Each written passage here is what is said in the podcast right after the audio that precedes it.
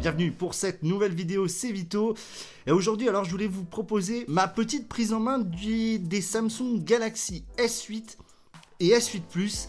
Euh, donc j'ai pu les prendre en main en magasin et je voulais un petit peu vous partager mes impressions sur ces S8 et S8 Plus dont on a beaucoup parlé. Alors bien sûr, ce ne va pas être un test, forcément, puisque je n'ai pas pu vraiment les tester. Je vais juste vous donner un petit peu mon opinion sur finalement ce qui fait le buzz, c'est-à-dire le design, euh, la prise en main aussi, voir si vraiment c'était aussi bien, si c'est aussi bien ce qu'on le dit. Si on compare déjà le S8 au S8 Plus, on voit vraiment une grande différence de taille. On voit vraiment que le S8 Plus est beaucoup plus grand, forcément avec un écran 6,2 pouces.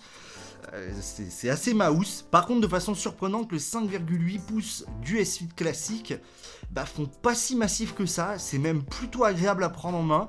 Euh, il est quasiment, il est aussi large que mon iPhone 7. Il est juste plus haut. C'est bluffant en fait. C'est vraiment bluffant. Assez agréable à prendre en main.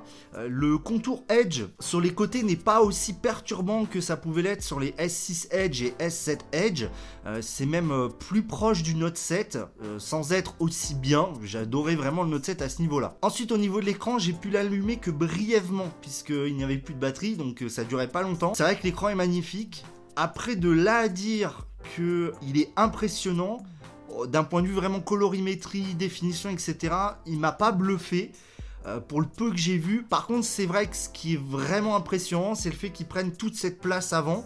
Et c'est vrai que ça joue beaucoup à cette impression de, grande qualité en fait. au niveau des choses que j'ai notées, euh, plus particulièrement sur ce design, c'est le contour qui est en métal mais avec une finition un petit peu vernie, qui donne un petit peu une impression un peu c'est dommage à dire ça, mais un peu cheap en fait, dans le sens où j'ai l'impression que le vernis, enfin ce contour va pas vraiment durer dans le temps et c'est un petit peu inquiétant, c'est à surveiller sur les utilisateurs qui vont l'avoir pendant plus longtemps.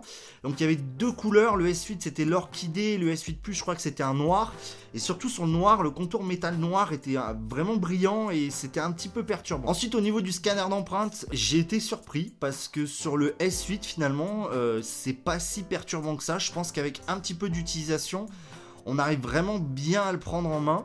Euh, sur le S8 Plus, par contre, il est vraiment grand, vraiment très très grand, et ça fait, voilà, c'est plus compliqué de l'atteindre. Bon, en gros, qu'est-ce que j'ai retenu de cette petite prise en main très rapide? Ce sont des très beaux téléphones. Euh, je vais pas le cacher, Samsung a bien fait son produit. Après, c'est quand même cher payé, je trouve, même si c'est vrai que le résultat est là.